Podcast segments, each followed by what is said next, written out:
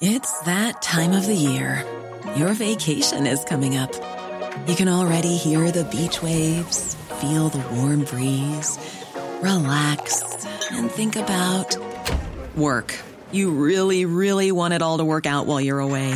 Monday.com gives you and the team that peace of mind.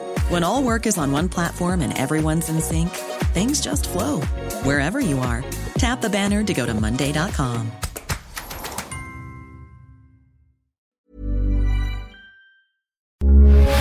Heraldo Radio, con la H que sí suena y ahora también se escucha.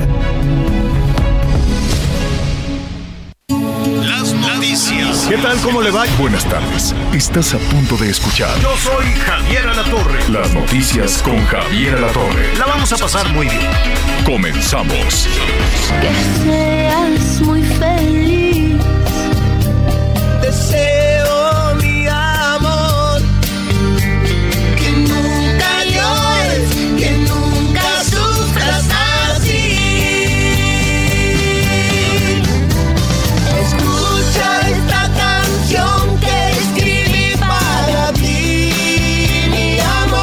gusto, qué gusto saludarlo para iniciar la semana.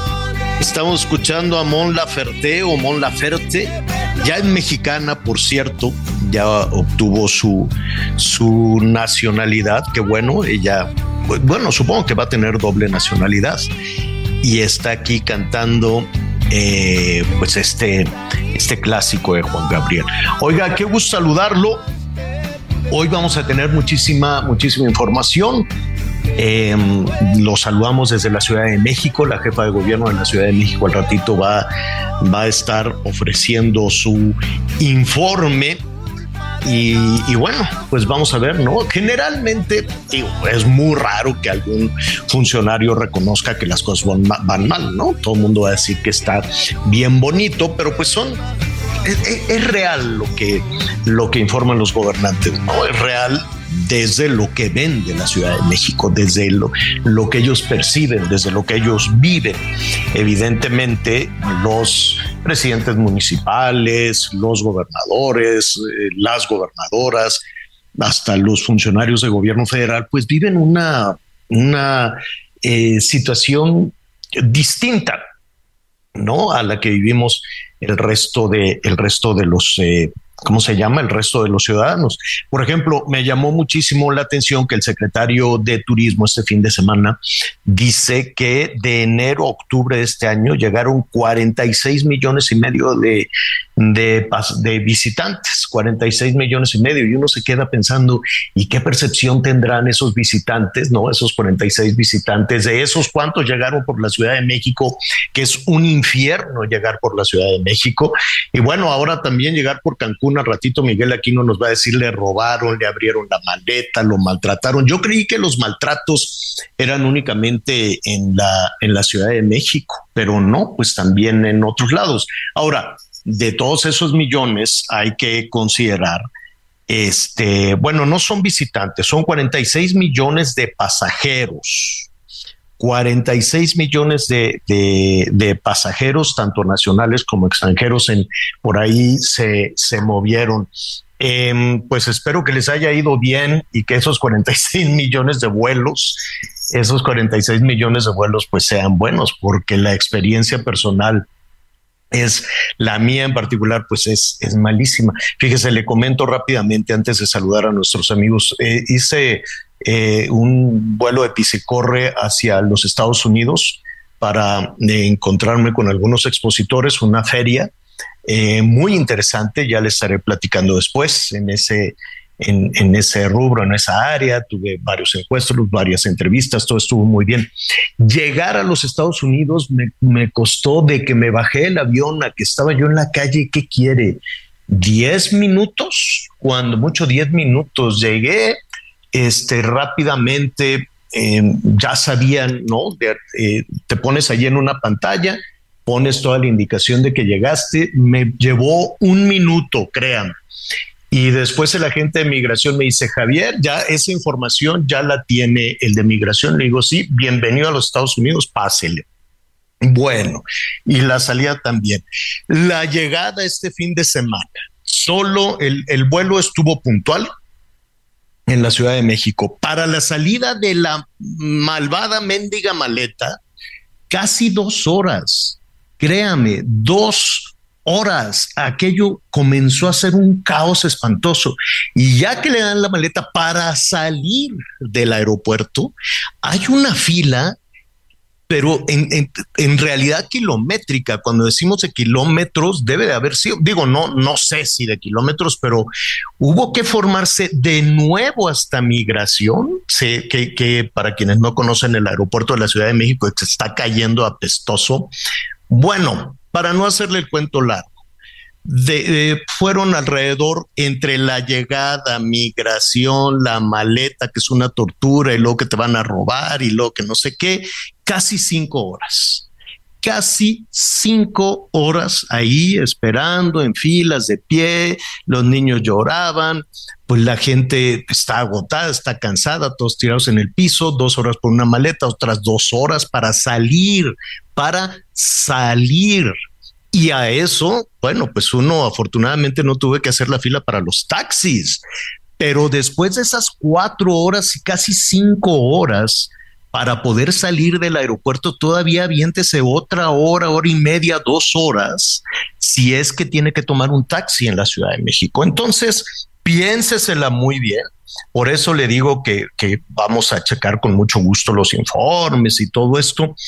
Y es verdad todo lo que ahí se, se diga, desde luego, ¿no? Todo el trabajo que se ha hecho, pero la percepción, desde luego, puede ser absolutamente distinta. Bueno, el, el Felipe Ángeles no lo usa ni el presidente, ya con eso se, se los dejo y aparte está todo eh, alrededor desvencijado, roto. Y después le cuento cómo me fue para salir del aeropuerto manejando, cruzar por una estas eh, calles aledañas al aeropuerto, las bloquean, les le piden dinero y dicen es que pues la patrulla nos dio esta cuadra, entonces los vecinos que viven por ahí van cerrando y si tú quieres ir a una vía rápida de la Ciudad de México que se llama viaducto, te están pidiendo dinero y dices, oye, ¿por qué cierras esta vialidad? Pues es que a nosotros nos toca esta manzana y nos tienes que dar dinero, si no, no puedes pasar a la vía rápida.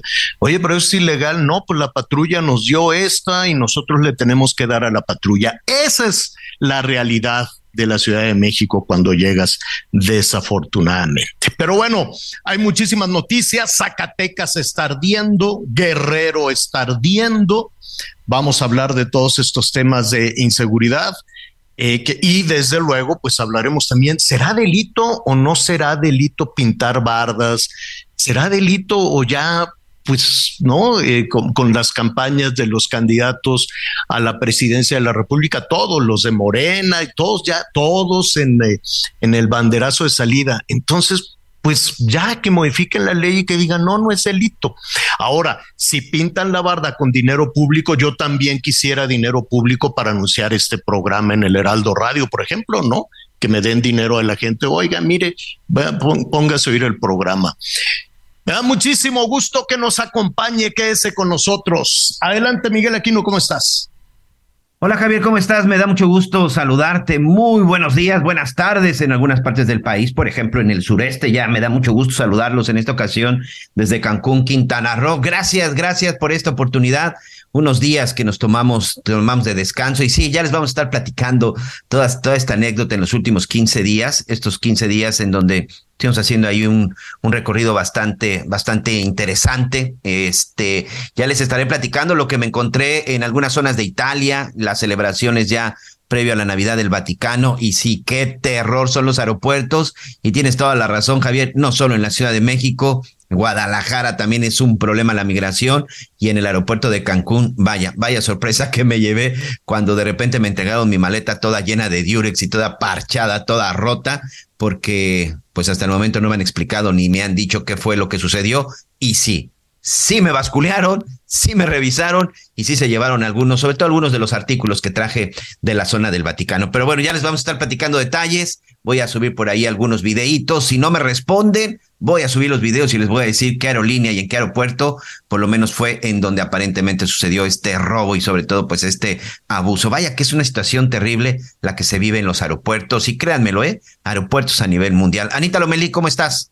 Hola Miguelito, qué gusto saludarte, bienvenido, te extrañamos, ya nos contarás tus aventuras.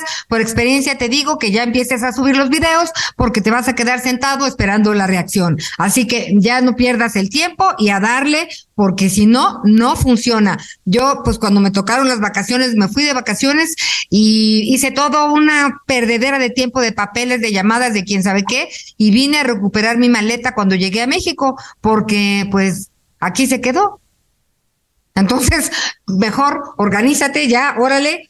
Este, si no, no, no, no entiendo cómo vamos a poder superar esta cuestión de las maletas. Pero te cuento rapidísimo que hoy lo saludo desde las instalaciones de Sedena que están eh, a la altura del periférico, en conscripto, frente al hipódromo de las Américas.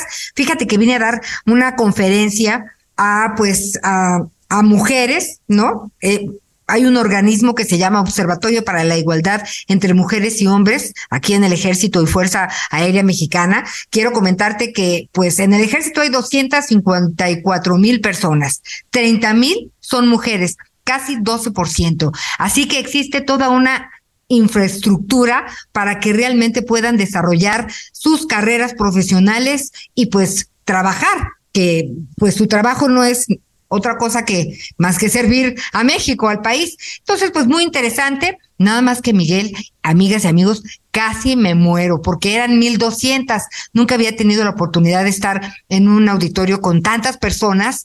Este, y pues lo logramos. Ya les platicaré después, muy interesante, muchas dudas sobre pues cómo cómo debemos trabajar las mujeres para crecer, ¿no?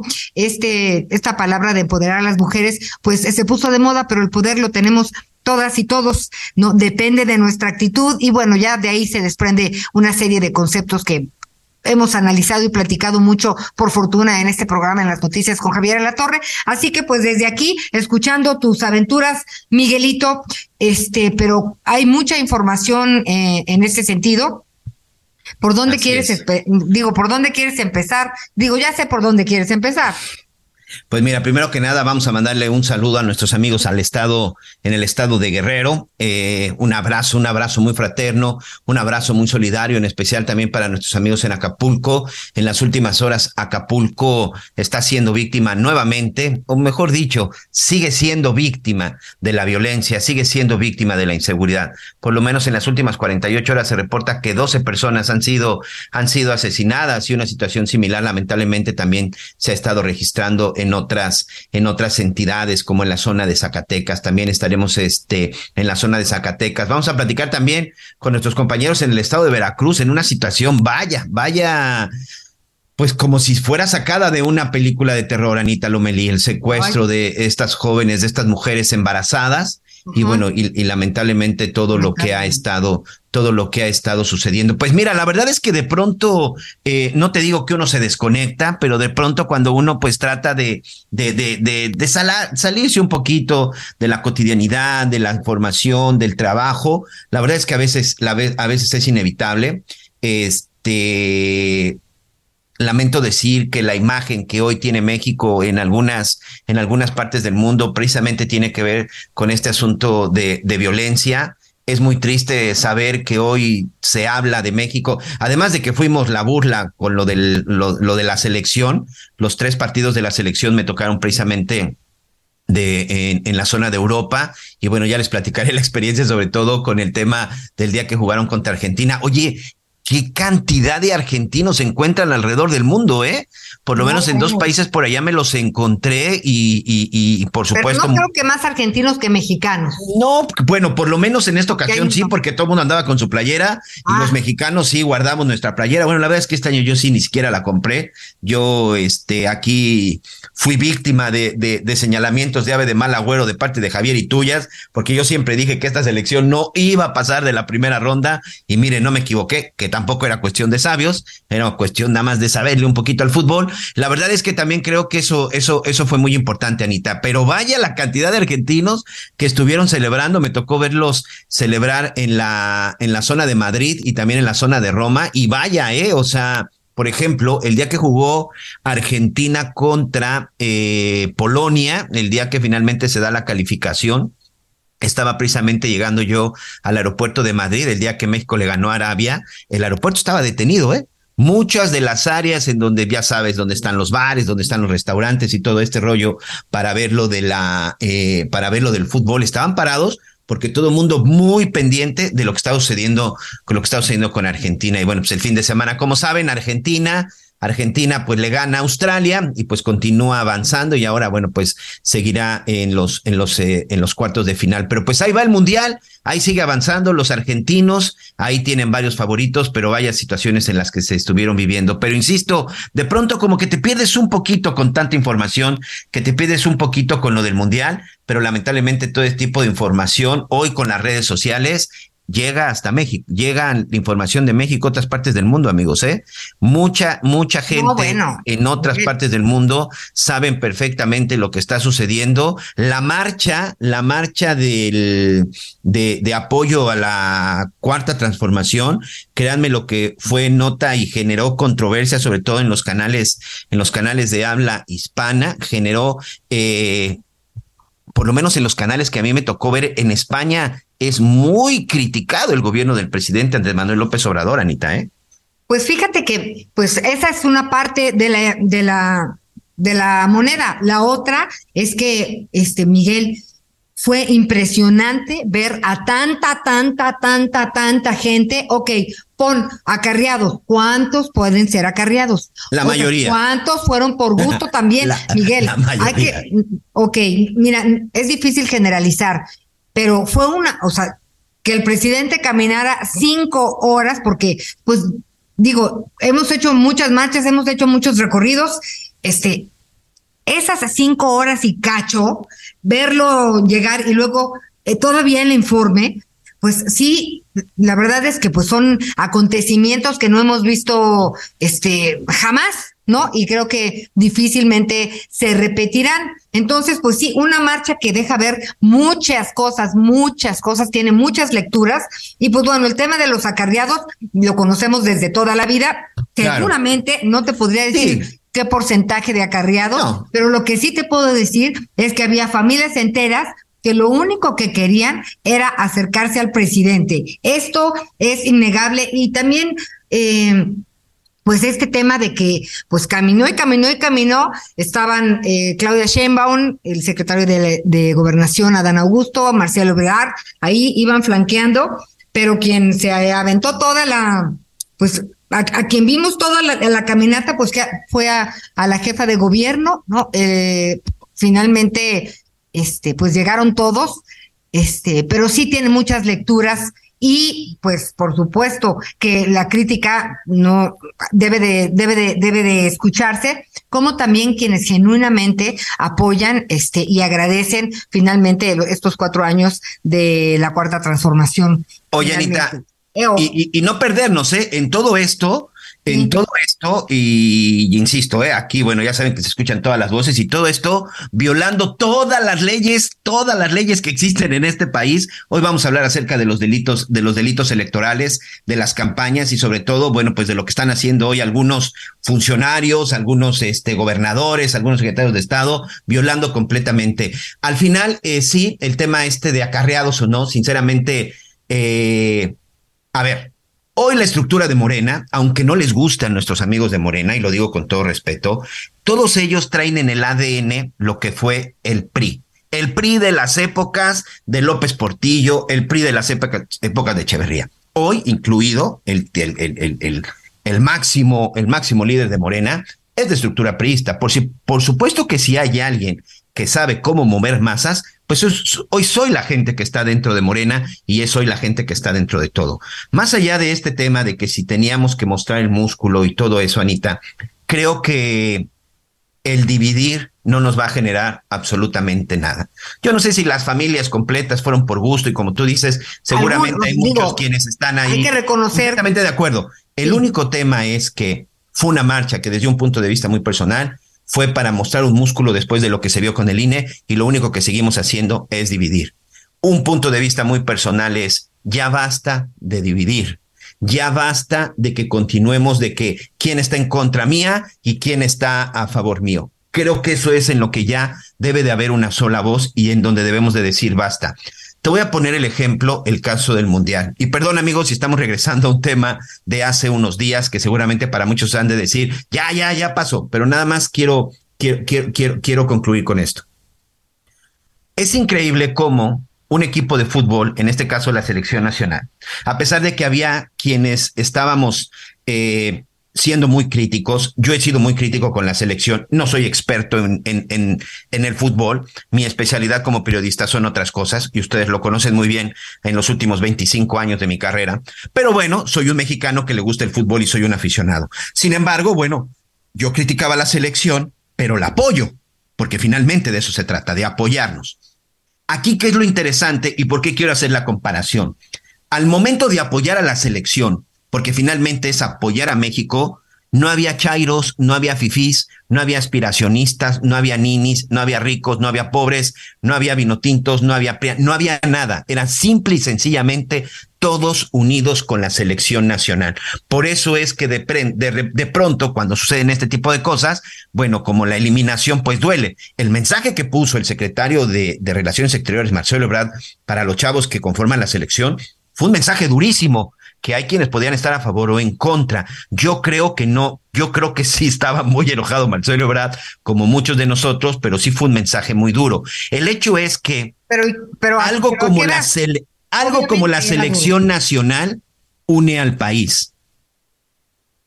¿Sí? Eso, eso debemos de tenerlo. Y algo como México, para salir adelante de salud, de inseguridad, más allá de todo lo que sucede, nos dividen. Las marchas que hicieron para lo del INE y la marcha que hicieron de apoyo, yo estoy completamente en desacuerdo porque lo único que hicieron fue seguirnos dividiendo. Y lo que creo que ya no podemos permitir es que ni del lado de los que gobiernan, ni de los del lado que quieren gobernar, creo que los ciudadanos ya no debemos de permitir que nos dividan. Debemos entender que el día de mañana el secretario de Relaciones Exteriores dejará de ser secretario de Relaciones Exteriores. Pero tú, Ana María Lomelí, yo, Miguel Aquino y nuestros amigos que nos escuchan, no dejaremos de ser mexicanos y dejaremos de ser ciudadanos. No, claro ¿A no. qué voy a esto? Que ellos van a regresar y ellos van a dejar eh, eh, esos cargos.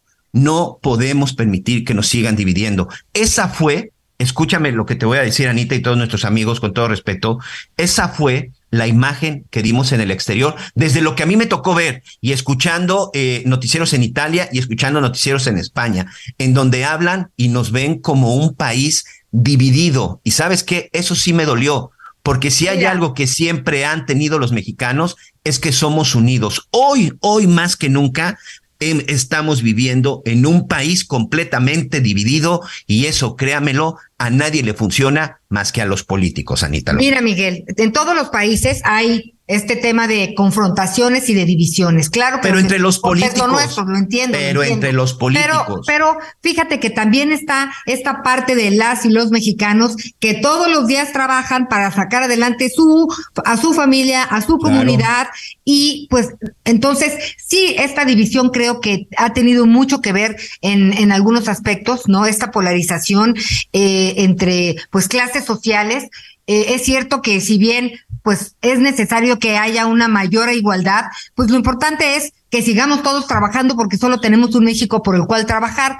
Como bien dices, la selección mexi mexicana, para como te guste, para como esté, nos une a todos. A mí, más que el fútbol, me gustan estos, estos partidos y estos momentos porque todos estamos concentrados y deseando lo mismo. Digo, que le vaya bien. Que, decretia, que decretando y mandando buenas vibras no es suficiente, ya esa es otra historia. Pero en fin, ¿a qué voy, Miguelito? A que eh, entiendo lo que dices, por supuesto que tienes un punto y, y es razonable y cuando uno está fuera le duele mucho más cuando hablan de su país pero quiero decirte que hoy es el Día Internacional de los y las voluntarios y si no hubiera estos, esta parte de la sociedad también que en México, por fortuna, pues es un número vasto, ¿no? En distintas organizaciones, en distintas ocasiones, pues no seríamos el México que somos, Miguel. Entonces, el chiste es pues meter en el cóctel todos estos ingredientes y sabes qué, yo creo que el pre, pre, pre, pre, pre, pre candidato o candidata a la presidencia del país que hable de unidad nacional y de que solamente juntos podremos, creo que tendrá un camino interesante que recorrer en cuanto a conseguir eh, simpatizantes. Ahí, ahí la dejo porque te doy la razón en cada palabra que dices. Bueno, vamos a tener que hacer una pausa. Regresamos con más en las noticias con Javier Alatorre.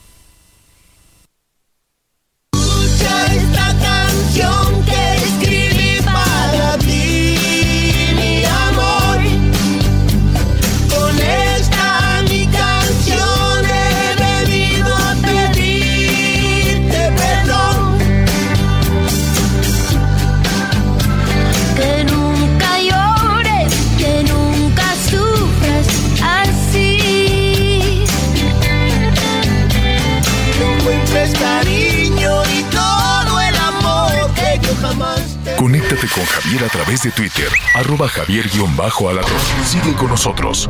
Volvemos con más noticias. Antes que los demás. Heraldo Radio, la H se lee, se comparte, se ve y ahora también se escucha.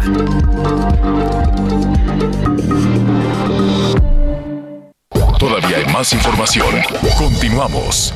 Entrega inmediata de una Ford Expedition Limited 2022 o de una Ford Expedition Max 2022. Ambas de nivel blindaje 5. Unidades exclusivas para México. Visítanos en Fort Andrade, Calzada de la Viga, 1880. Mexicalcingo, Ixtapalapa. Código postal 09099, Ciudad de México. O llama al 552128 4071. Las noticias en resumen. Un grupo de civiles armados llegó al bar Aguachilería en Morena, en Morelia, Michoacán, y disparó en el establecimiento. De acuerdo con los testigos, los agresores entraron al lugar y enseguida se dieron a una, se fueron a una mesa donde encontraron a varias personas y les dispararon. El saldo fue de un muerto y dos heridos. La tarde del sábado se desató una balacera en la zona romántica de Puerto Vallarta, Jalisco, luego de que policías turísticos le marcaron el alto a un sujeto con actitud sospechosa que los evadió. La agresión dejó dos lesionados, entre ellos un oficial y el agresor muerto. El artista plástico y muralista mexicano Rafael Cauduro falleció este sábado a los 72 años de edad. El artista es el autor del mural Un clamor por la justicia, siete crímenes mayores, que está ubicado en la sede de la Suprema Corte de Justicia de la Nación. Fantástico. En paz descanse. Y hoy el dólar se compra en 19 pesos con 20 centavos y se vende en 20 pesos con 33 centavos. En Soriana, esta Navidad, compra uno y el segundo al 50% de descuento en jamones y salchichas Kiro Chimex en paquete. Y en quesos Oaxaca, Lala, La Villita, Food, Swan y Volcanes. Y cuatro packs de leche al pura UHT de un litro a solo 96 pesos. Soriana, la de todos los mexicanos. A diciembre 5, excepto salchichas para azar. Aplican restricciones. Muy bien, muchas gracias. Continuamos con más información. Gracias, gracias Anita, gracias a todos nuestros amigos por sus mensajes. Gracias también a quien me está dando, dando la bienvenida y gracias también a quien dice que no me extrañaban tanto por. No, de repente ¿cómo no te extrañamos. Miguelito? No, no, no. A Se vale, se vale de todo, se vale de todo. No, ya saben, nuestros amigos en Twitter, lo que te decía, ¿no? O sea, hay quienes pueden estar a favor, en contra, pero bueno, de eso se trata, de eso se trata finalmente. En verdad, yo les agradezco, yo les agradezco todos sus mensajes, este, y, y- y pueden estar eh, eh, de acuerdo o no de acuerdo conmigo. En verdad les agradezco todos sus mensajes y la prueba está que aunque, eso sí, al que me insulte, me miente la madre, es sí no le contesto, pero cuando viene un debate interesante, por supuesto que con mucho gusto a todos les Al contesto. grosero, bloquéalo. Eh, no, fíjate que no me gusta bloquear, ¿eh? No me gusta bloquear, simple y sencillamente, pues ignoramos los mensajes. Pero bueno, gracias, en verdad, gracias a todos, gracias a todos por sus mensajes. Este, no se trata de a favor o en contra, simple sencillamente, gracias, gracias por lo menos, porque bueno, se acordaron aquí de, de un servidor. Anita, vamos hasta el estado de Veracruz, vamos hasta el estado de Veracruz, y mira que es cosa de que, digo, yo no sé qué, qué hicieron en estas últimas dos semanas, porque sí me desconecté, pero vaya, la información de pronto eh, que surge en materia de seguridad lo decía al principio, es una información que de pronto no sabes si es verdad o se trata de una película o de una pésima y terrible broma y lamentablemente en Veracruz no es el caso. Vamos a platicar con nuestro compañero corresponsal Juan David Castilla, corresponsal del Heraldo Radio en Veracruz, sobre el asesinato de Rosa Isela. En contexto rápidamente, ya hay personas detenidas por el secuestro y asesinato de una joven madre de 20 años de edad que estando embarazada se la llevaron y le robaron a su bebé. Juan David nos tiene más información y lamentablemente parece, amigo, que no es el único caso que se registra en el estado. ¿Cómo estás? Y me da mucho gusto saludarte. Muy buen día, Miguel. Ana María, los saludo con gusto desde Veracruz con estas malas noticias, ¿no? Lamentable lo que se vive en esta entidad, sobre todo de agresiones contra mujeres. El caso de Rosa Isela, como bien comentas, tenía 20 años, ella estaba embarazada y fue hallada sin vida con la presunción de que su bebé, a quien llamaría Lía, fue sustraída antes de que ella fuera asesinada. El pasado 30 de noviembre, la joven salió de su domicilio en la colonia Milano Zapata del puerto de Veracruz para encontrarse con una mujer que había contactado previamente a través de Facebook y que supuestamente le donaría ropa para su bebé. Ella fue citada en una farmacia ubicada sobre la carretera Veracruz-Jalapa, a la altura de las bajadas, y en un video que les fue mostrado a los familiares se observa cuando esta joven es subida a un taxi obligada por otra mujer. Sin embargo, dos días después, su cuerpo es encontrado en el rancho Los Arrieros de la localidad Rancho del Padre, municipio de Medellín de Bravo, una zona conurbada con el puerto de Veracruz. El sábado 3 de diciembre, eh, Miguel, Ana María, decirles que la Fiscalía General del Estado da a conocer la detención de Gonzalo y Verónica como presuntos responsables del delito de desaparición en agravio de Rosa Isela. Eh, tras estos, tras esta información, Mara Lisbeth, hermana de la víctima, comenta que Verónica, quien fue detenida, llegó en ambulancia al Hospital General de Alta Especialidad de Veracruz, dijo haber parido a la bebé en su casa y posteriormente fue dada de alta. Verónica y Gonzalo fueron capturados en la prolongación Las Bajadas del municipio de Veracruz y al momento de su detención tenían consigo a una menor recién nacida, quien fue rescatada y afortunadamente en este momento ya recibe atención por parte de las autoridades correspondientes. Sin embargo, los familiares de la víctima consideran que Verónica, con ayuda de otra persona, en este caso Gonzalo, amarró a Rosa Isela a una silla con una cesárea violenta, le sacó a la bebé para posteriormente tomar parte de su placenta, untársela en el cuerpo y llamar a una ambulancia, es decir, ella simulando que había dado a luz. La recién nacida continúa en este momento bajo resguardo de la Fiscalía General del Estado hasta concluir el proceso de identificación. Verónica y Gonzalo fueron presentados esta mañana ante un juez de control para que pues se defina su situación legal y pues sobre todo que haya justicia en este caso. Y es por eso que también algunos colectivos feministas de aquí del estado de Veracruz están exigiendo justicia para Rosa Isela y que sobre todo las investigaciones de estos delitos se realicen en apego al debido proceso y con perspectiva de género, toda vez que han sido muy constantes estos casos, estos feminicidios, desapariciones de mujeres, y pues esto ocurre en el estado de Veracruz, el único donde existen dos alertas de violencia de género y donde se impulsa una tercera por desaparición forzada ante este grave contexto en que viven las mujeres en la entidad veracruzana. Miguel Ana María. Sobre todo una investigación, eh, Juan David, que como tú dices, hay que tener mucho cuidado y sobre todo mucho cuidado de pronto con las declaraciones o las conclusiones que si hay algo en lo que ha figurado y ha brillado el gobierno del estado de Veracruz, de repente es con esas declaraciones un poco fuera de contexto, en una situación que es sumamente delicada. Te quiero preguntar lo siguiente, ¿Hay algún indicio ya, por ejemplo, de en el cuerpo de esta joven madre de Rosa Isela qué tipo de operación le llevaron a cabo, es decir, si fue algo profesional o fue algo más casero? No, en este momento todavía no hay nada de información al respecto. Incluso la Fiscalía General del Estado sí emitió su comunicado, pero no da detalles de esta situación, Miguel. Sí, pues la versión de la familia, lo que a ellos les dijeron, lo que ellos han investigado por su cuenta, es que pues le estirparon con violencia a la bebé, a Rosa Isela. Es lo que sabemos hasta este momento. Falta, eh, tenemos conocimiento de que en un par de horas habrá una conferencia por parte del gobernador Cutlao García Jiménez. Seguramente va a ser cuestionado sobre este tema y esperamos que amplíe un poco la información, siempre y cuando cuidando esta secrecía que debe ser en cualquier investigación. Sí, y sobre todo la secrecía y también de pronto esta doble victimización. No es una cosa, no es una cosa cualquiera. Nosotros, por ejemplo, bueno, decidimos presentarlo porque nos parece que es un caso terrible y un caso en donde, por supuesto, Juan David, no podemos permitir que quede en la impunidad. Por ahí existía también la versión de una, de una segunda madre que también estaría desaparecida. ¿Esto es correcto? Hasta el momento no se ha confirmado esa versión, sí circuló en redes sociales, Miguel, pero hasta este momento no se ha confirmado. la, la, versión fuerte es esto que comenta la familia, ¿no? Que Verónica quiso hacer pasar que había dado a luz y que desde hace mucho tiempo habían contactado a Rosa para poder llegar a ella y quitarle su bebé, ¿no? Esa es la versión hasta este momento, sin embargo no es oficial. Esperamos que en el transcurso de las horas se confirme o se descarte esta situación, Miguel. Claridad, claridad es lo que pedimos y seguramente también lo que piden los familiares de Rosa Isela. Anita Lomelí.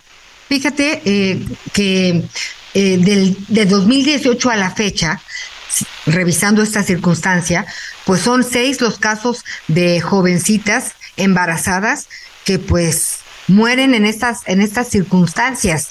Entonces, Miguel, como dices, eh, necesitamos claridad, necesitamos eh, pues justicia, cero impunidad, porque si no, no se termina con este, con esta violencia. Hoy en esta conferencia que daba aquí en el ejército, eh, en las instalaciones de Serena, a estas jóvenes mujeres oficiales, eh, cadetes, eh, y bueno, son muchas las escuelas que por fortuna nos acompañaron. Hay un tema que se trata tejer redes de apoyo. No debemos de estar solas. No dejemos a nadie solas.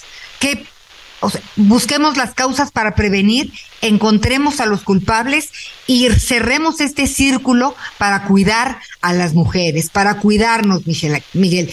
Porque si ya van seis, o sea, ¿qué ha pasado en el caso de las otras cinco? Que nada más son un número.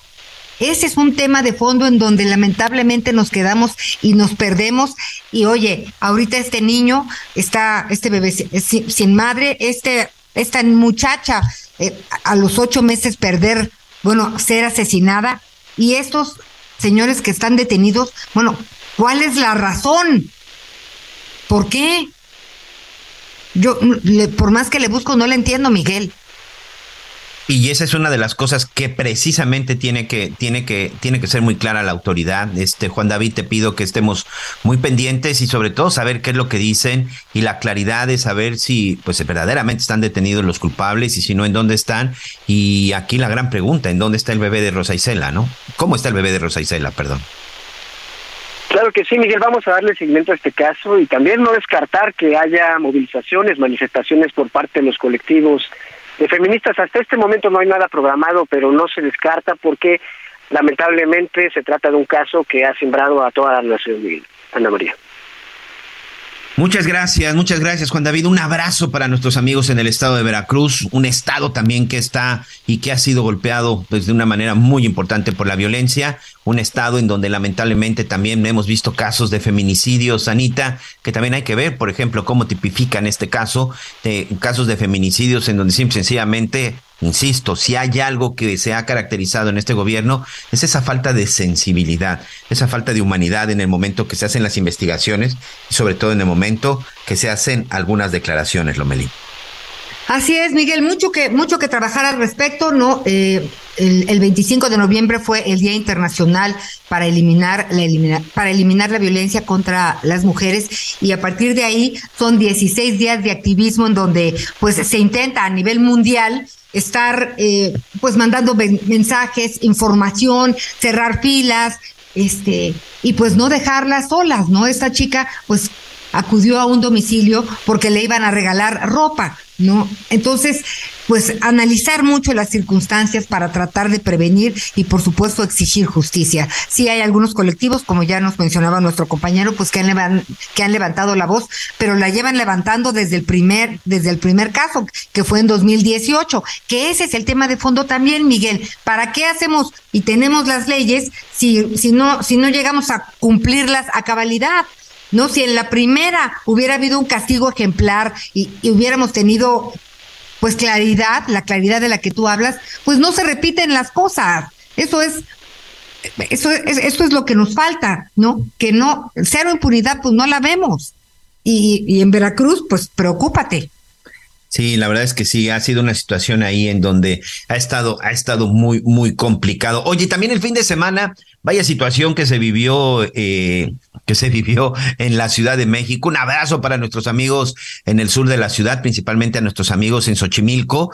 Una situación que subió de la protesta, la tensión y después a la agresión y en donde, bueno, pues tuvo, estuvo una situación ahí bastante, bastante complicada, ¿no? Un grupo de manifestantes, hubo gente que estuvo por ahí, eh, pues realizando una serie de protestas y yo no sé si por ahí se le salió de control a las autoridades de, las, de, la, de la delegación o a las autoridades de la propia secretaría cuando, bueno, pues de plano no pudieron contener a estos integrantes del pueblo de San Gregorio Atlapulco en la zona de, de Xochimilco, en donde pues parece que el único tema que tiene que ver, tiene que ver con agua, un problema que cada vez empieza a replicar en varias partes, no de la capital del país, no en México, señores, ¿eh? en el mundo, un problema que se empieza a convertir ya lo que es el servicio de agua potable, Anita.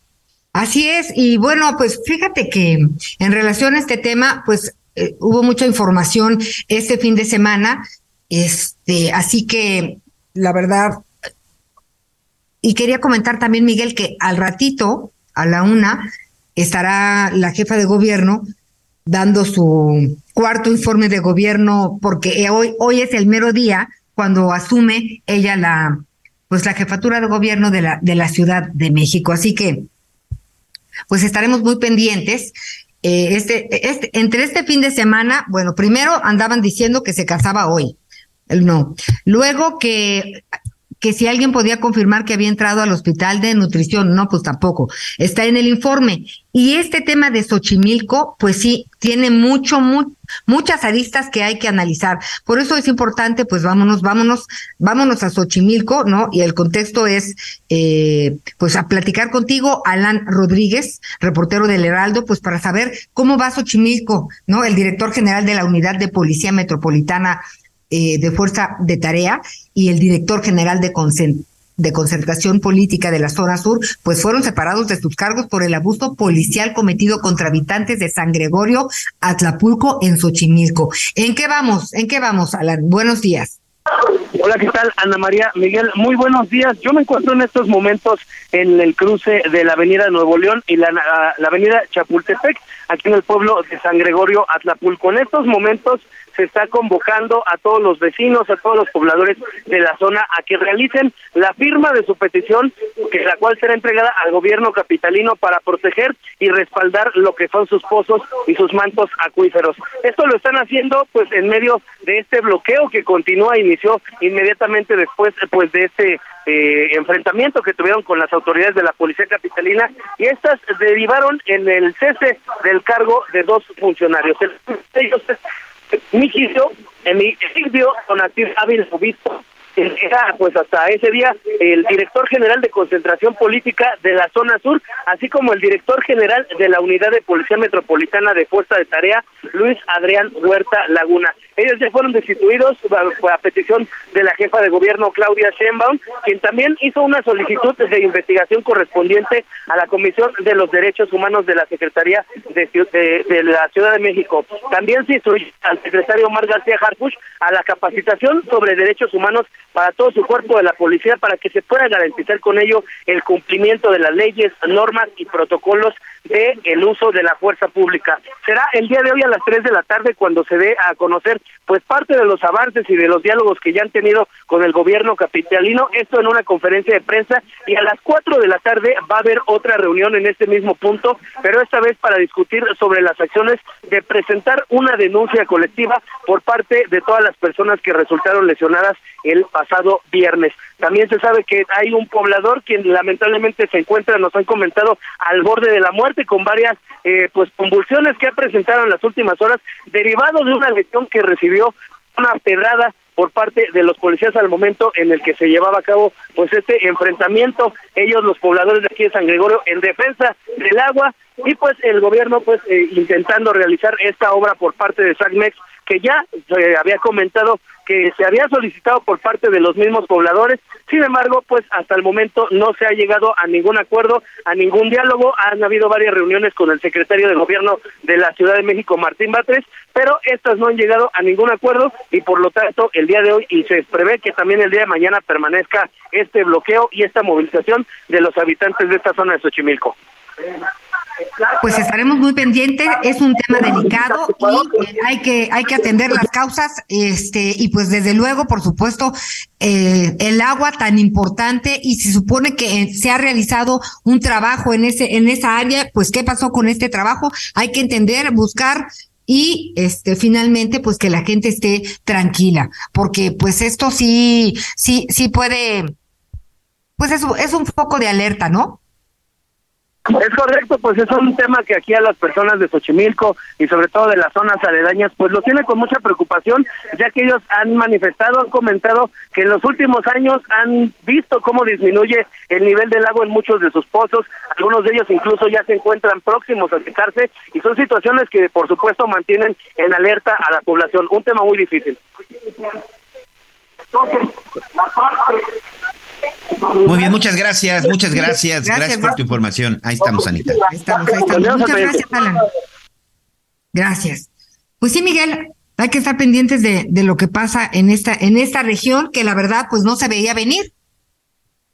Sí, la verdad es que es una, ha sido una situación muy complicada, ha sido una situación muy complicada y como te decía, es una situación donde se está repitiendo en varias partes, ¿eh? no solamente el problema aquí en, aquí el problema en la, en la, en la capital del país o en algunas partes de México, como lo vimos ya en la zona de, de Nuevo León o incluso también de pronto ahí en Coahuila, créemelo, es un problema que de pronto empieza a suscitarse en otras partes del mundo. Hay que tener mucha responsabilidad, la verdad, con el consumo del agua. Oye, rápidamente, vamos a ponernos mundialistas. Seguramente porque México es inmensamente rico en cuanto a su gente y en cuanto a su eh, eh, habitantes. Seguramente por ahí algunos amigos japoneses, algunos amigos croatas nos están escuchando en este momento y no pudieron ver el partido de sus elecciones. Bueno, pues les aviso que ya terminó, se fueron a penales y Croacia está eliminando a Japón 3-1 en penales. El partido terminó 1-1, este juego de octavos de final, y pues todo listo. Parece que eh, pues el día de hoy, bueno, pues continuarán los juegos. Si no me equivoco, hoy juega Brasil, ¿no? Pues Miguel, yo yo cuando la, la, selección se subió al avión ya no he volteado a ver nada, ya me voy a esperar hasta que sea hasta que sea la final, a ver a ver qué pasa, pero a ver, explica, dime, me, hoy falta otro partido y ya de ahí. Sí, hoy hoy juega los finalistas. No, todavía no. Bueno, parte de los finalistas Se hoy me ha hecho está, eterno este mundial, oye. termina, si no me equivoco, este eh, eh, la segunda, la tercera semana todavía de diciembre. Hoy juega todavía Brasil contra Corea del Sur. Brasil contra Corea del Sur y el que gane de estos precisamente jugará contra Croacia. Ahorita por lo pronto, bueno, pues ya está Croacia, eh, que Croacia la ha hecho muy bien, ¿eh? De, si no me equivoco, en el Mundial pasado estuvo por ahí también eh, entre los entre los primeros entre los primeros lugares. Es más, Croacia jugó la final el año pasado contra Francia y la perdió. Son los actuales subcampeones del mundo. Oye, Miguel Aquino, ya para irnos a un corte, fíjate que hemos estado hablando del tema de la meningitis en Durango, de este problema, pues se obtuvieron siete órdenes de aprehensión contra dueños y administradores de hospitales privados por casos de meningitis en Durango. Los resultados del laboratorio determinaron que los procedimientos aplicados en los hospitales fueron los causantes de la enfermedad. Estaremos ampliando la información también de esto, que ha sido verdaderamente un escándalo, Miguel Aquino. Qué, o sea, qué terror este, bueno, pues tenemos a tantos infectados, estamos con tantas personas en contacto, estos presentan síntomas, estos no presentan síntomas, las personas que que fueron por una operación de vesícula y perdieron la vida por esta por esta infección. Sí, una situación que eh, creo que además de la atención hay que tener mucho, hay que tener mucho cuidado y creo que también en ese caso se necesita una explicación. Por ahí llegué a, leer, a leer algunos artículos en donde decían que existía un poco, eh, pues no sé si un hecho de negligencia, pero que no se tomaron las medidas adecuadas y también 100%.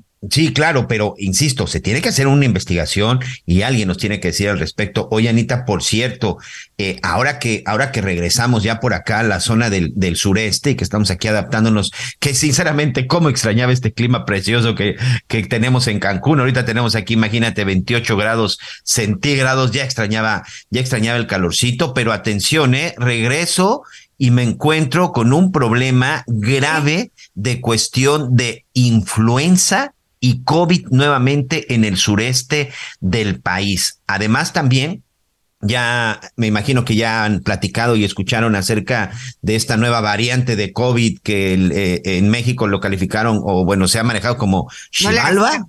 Ah, al perro, al perro rabioso rojo negro, porque le han puesto de todos nombres a este, a estas variantes. No le hagas caso, Miguel Aquino. Oye, eh, pero enfermos de COVID vacunados, pero en casa. ¿Están en casa, Sí, vacunados, vacunados en casa y con un problema serio de influenza, ¿eh? La influenza estacional ya está pegando en la zona del sureste, así que amigos hay que cuidarnos, ya se vienen las vacaciones, ya en la zona del sureste y sobre todo en muchas partes de nuestro país ya se va a empezar a llenar de turistas, no bajemos la guardia, en verdad no bajemos la guardia, hay que seguir siendo responsables y yo sí sigo siendo promotor todavía del uso del cubrebocas. Anita, tenemos que hacer una pausa. Ya estamos de regreso en las noticias con Javier Alatorre. Recuerdo que me decías llorando tantas cosas bonitas. Y hoy me voy dando cuenta que todo aquello era mentira. Dicen que todo se olvida y en ti lo veo Conéctate con Miguel Aquino a través de Twitter, arroba Miguel Aquino. Toda la información antes que los demás. Ya volvemos.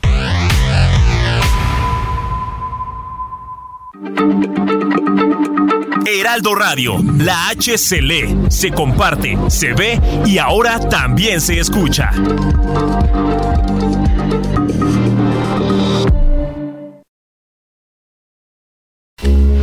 Heraldo Radio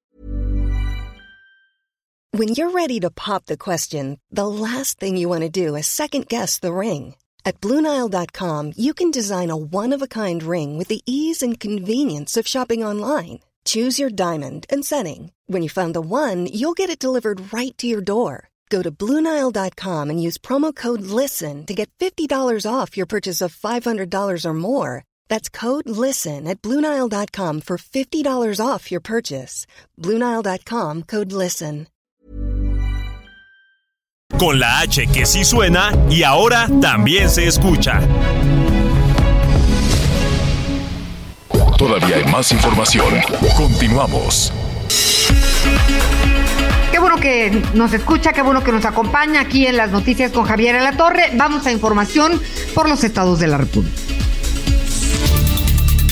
La Secretaría de Salud del Estado de Durango dio a conocer que hasta el día de ayer ya sumaban 21 muertes y 70 casos confirmados por meningitis. También informó que 5 pacientes fueron dadas de alta tras ingresar al Hospital General 450 con síntomas de meningitis micótica y antecedentes de procedimientos quirúrgicos en los hospitales particulares clausurados. Las cinco mujeres recibieron el tratamiento correspondiente durante su hospitalización y presentaron mejoría significativa en síntomas, cumpliendo así con los criterios para su alta médica. Sin embargo, las pacientes continuarán bajo vigilancia médica y control. Por último, la Secretaría de Salud dio a conocer que hay otros cinco pacientes que se encuentran en evaluación y que podrían ser dados de alta durante la semana, informó Ángel Villegas. Este sábado 3 de diciembre se registraron varios enfrentamientos armados entre dos bandas del crimen organizado en San Luis Río Colorado, municipio fronterizo de Sonora, que dejó como saldo 8 personas ejecutadas y 11 heridos. Según el reporte de la Secretaría de Seguridad, se trató de dos hechos diferentes que estuvieron relacionados y ocurrieron en las zonas agrícolas entre Baja California y Sonora. El primer ataque ocurrió durante la mañana entre dos grupos antagónicos del crimen organizado que inició en una zona agrícola del estado de Baja California, donde quedó como saldo tres personas sin vida y cuatro lesionados. Posteriormente se registró una persecución que terminó en otro enfrentamiento armado en el ejido Luis B. Sánchez del municipio de San Luis Río Colorado, Sonora, donde un total de cinco personas fueron asesinadas y ocho más resultaron heridos. Se estableció también un operativo de las fuerzas públicas de seguridad donde elementos estatales y federales, en coordinación con la Mesa de Seguridad Estatal, se establecieron en la zona para aumentar la presencia en el municipio y salvaguardar la integridad de la población, informó desde Sonora Gerardo Moreno. Bueno, muy bien, ahí está el resumen de información. Estamos entrando ya a la segunda, a la segunda parte de, de programa. Qué bueno que sigue con nosotros. En un ratito más estaremos allá en Zacatecas. Tenemos uh, información adicional de, de, Durango. Pero, oye, antes de, de que algo más suceda, Miguelón, Anita, ¿qué nos trajiste del Vaticano, Miguelón? Este, pues mira, la verdad es que sí traía por ahí varias cositas, Javier, pero me basculearon. me pasaron. No digas mentiras. ¿Cómo que? ¿Dónde están? sí, no, me, pues me pasaron báscula en el aeropuerto y sí. este, y pues mira, ya hice ahí mis peticiones, pero como es una sí. eh, aerolínea extranjera, pues ya no saben en dónde se perdió todo. ¿Dónde ¿Qué fue lo que qué fue lo que me sucedió rápidamente? Porque lo, medio lo conté al principio, pero ¿qué fue lo que sucedió? Tomamos un avión en Roma, mi esposa y yo, Ajá. para viajar a la zona de Cancún. Y el traslado era Roma, el aeropuerto de Barajas en Madrid y finalmente terminábamos en Cancún. Yo dejé mis maletas en Roma, ahí las entregamos y me dijeron, ya no vuelves a ver tus maletas hasta llegar al aeropuerto internacional de Cancún. Perfecto. Uh -huh. La dejamos en Roma, estuvimos todavía en Madrid, eh, duró... Mm, casi un día completo ahí la estadía, incluso nos quedamos ahí, todavía dormimos en Madrid. Y el día que llegamos y recojo mi maleta, la maleta estaba abierta y toda cubierta de diurex. Uh -huh. Diurex, ¿Sí? así. Se ve que le pusieron Diurex, Diurex, Diurex para que no se salieran las cosas. Eh, no sé en dónde llovió, no sé si llovió en Cancún, no sé dónde, eh, porque incluso había algunas cosas, algunas cosas mojadas. Y traía por ahí, se ve que la, que, que la abrieron directo del cierre, pero yo acostumbro poner una cinta, una cinta de esas, este, de, de seguridad plástica entre los, eh, entre los del cierre, entre los seguros del cierre y la agarradera, señor.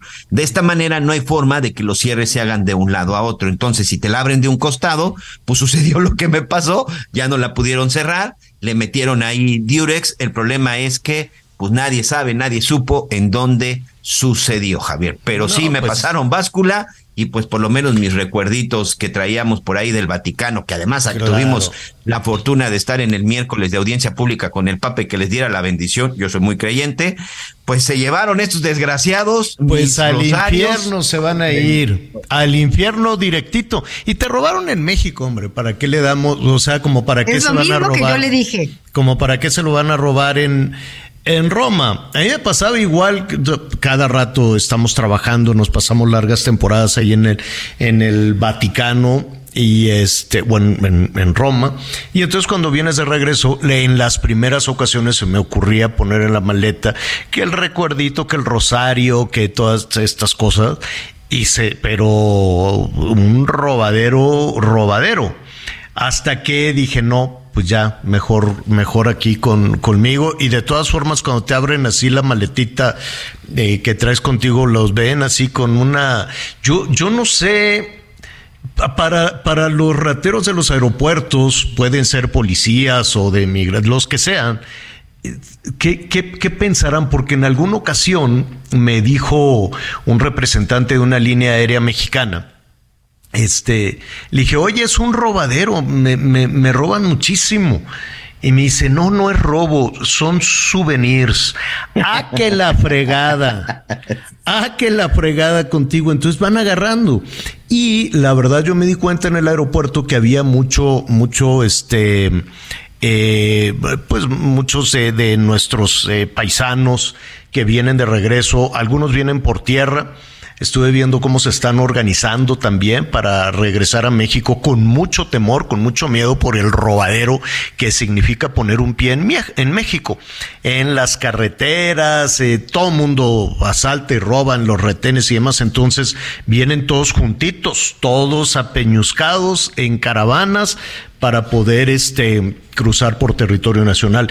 Y cuando algunos llegan por, este, por avión, pues vienen con unas este, bolsotas, unas bolsonas, que, pues, que son sus cosas, ropa usada, o traerán algún regalito. No, no, no, no, no, no, no sabes las filas y filas que tenían a los paisanos ahí separados aparte, y ahora abre esto, y ahora abre el otro, y ahora. No, no, no, no, no, qué, qué caos.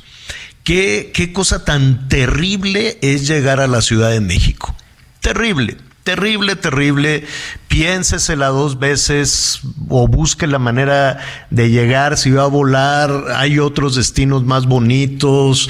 La verdad, digo, está bien, está bonita la Ciudad de México, se la puede pasar muy bien, pero llegar es una cosa terrible y si vienen por carretera, si vienen en vehículo, nada más les ven las placas foráneas y también es un robadero y es una extorsión y es un chantaje terrible. Yo digo, siempre me he tardado en, salir y que si no llega el vuelo, que si viene el vuelo en los vuelos este, domésticos. Anita nos dirá, pues vuela por el Felipe Ángeles. Pues sí, Anita, con mucho gusto.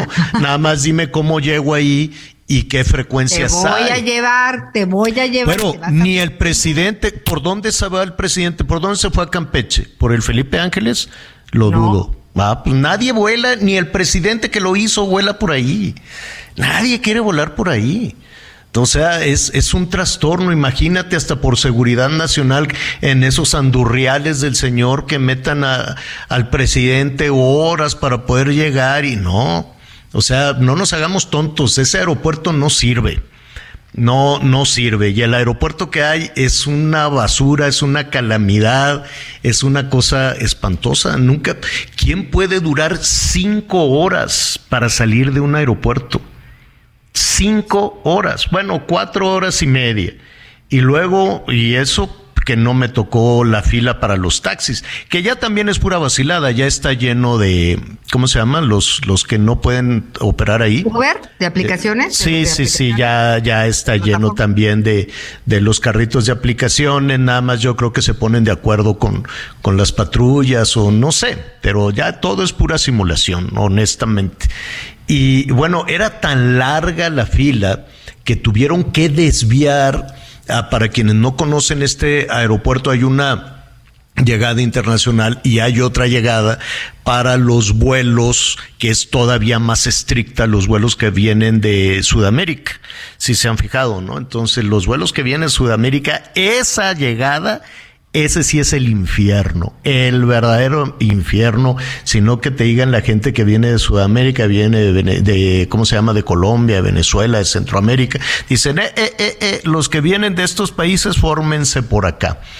Y la verdad es que yo quiero suponer que hubo una época en que metían drogas y cosas por, por ese aeropuerto, pero pues ahora el crimen organizado anda metiendo fentanilo este, con los migrantes o ya no se tiene que hacer, no, antes eran, pues, o, no creo que en una maletita metan drogas y la pueden meter por otros lados, no, no, no lo sé, no me imagino en una situación tan caótica tratar de meter algo indebido eh, por el aeropuerto de la Ciudad de México, la verdad es que no, es más bien pues esta temporada y que los migrantes llegan con algún juguete, con algún regalo, o que alguien llega de Europa con un rosario, con un regalito y pues se lo quieren clavar.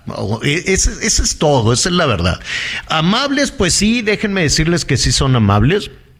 Ay, no, pues sí, que, que, no, porque se dieron cuenta del caos. La fila para salir, solo para salir, ya que te esperaste dos horas, dos horas para que te den una maleta dos horas y todavía hay una serie de anuncios. En 20 minutos y si no, eh, baja esta aplicación y recibimos tu queja, que es pura, es, es, un insulto, es pura vacilada. Después fórmate y te, para seguir la línea para poder salir del aeropuerto, te tienes que regresar hasta un área que es lejana tratando de describir a nuestros amigos en el resto del país, que es en donde está migración, donde te revisan tus documentos de entrada. Que para cruzar también ese retén, bueno, es este filas y filas y filas y filas y filas. Eh, pues hasta allá te regresan y ahí te van, no, que por aquí. Entonces se revolvía la gente que llegaba con la que quería salir, entonces la gente que llegaba se formaba y le decía, no, esta es la fila para salir del, del aeropuerto, fila para salir. Ahora imagínate, decía, no, no, no, tienes, usted formes en esa otra fila para ir al área donde le pueden dar su maleta. No, bueno, Sí, sí llegó un punto en que los mismos trabajadores de ahí decían, ¿qué estamos haciendo? Yo, yo no sé, la Marina, pues ellos estaban acostumbrados a otra cosa no estaban acostumbrados a esa situación caótica. Yo sé que están tratando de hacer su mejor esfuerzo, pero aquello es terrible. Y después la impunidad en las calles de la Ciudad de México. Hubo, por ahí me decían de un concierto, no, no sé quién fue, Daddy Yankee creo, no, no, no recuerdo. Entonces, este, esta colonia eh, son las calles aledañas al aeropuerto para salir a una vía rápida. Este, te van poniendo tambos, botes, cubetas, lo que sea, cada cuadra, y es un caos entonces les tienes que dar unas monedas para que te quiten las cubetas y puedas pasar. Y le dices, oye, pues ya le di al de allá atrás, no, es que nosotros somos los de esta calle y, salen y dicen, nos vale tres cornetas, nosotros vamos a cobrar por circular y por poder salir de este caos rumbo a una vía rápida de la Ciudad de México. Para no ser el cuento largo, cinco, casi, casi seis horas desde que llegas, tocas tierra en la Ciudad de México, hasta que finalmente este, en la misma ciudad, ¿eh? de ese tamaño es la movilidad y de ese tamaño. Esa es la verdad de la Ciudad de México. Oiga, rápidamente, antes de irnos a Zacatecas, este, pues mire, ya hay, de, según la COFEPRIS, porque quieren salir de ese brete, ese crimen brutal y saber qué fue lo que, lo que sucedió con, con los fallecimientos en, en Durango. Entonces estaban viendo que si la medicina, que si la anestesia, que si la jeringa, y hay órdenes de aprehensión, ya se giraron siete órdenes de aprehensión contra los dueños de los hospitales privados, los dueños. Eh, no sé por qué contra los dueños, pero bueno, eh, administradores y dueños de los hospitales privados. Aquí lo, lo que me llama muchísimo la atención, Anita Miguel, em, es que al mismo tiempo, cuatro hospitales privados, mire, a ver, muy rápido, dice acá Sí, Leo, ahí, voy, me, apuro. Dice acá que, eh, que estos casos de meningitis en Durango fueron debidos a que a los procedimientos aplicados en los hospitales fueron la causa de la enfermedad. Los procedimientos en los hospitales fueron la causa de la enfermedad. Lo que llama poderosamente la atención es que de manera simultánea en cuatro hospitales privados fallaron los procedimientos. No sé qué significa procedimientos, hay que preguntarle a los de Cofepris.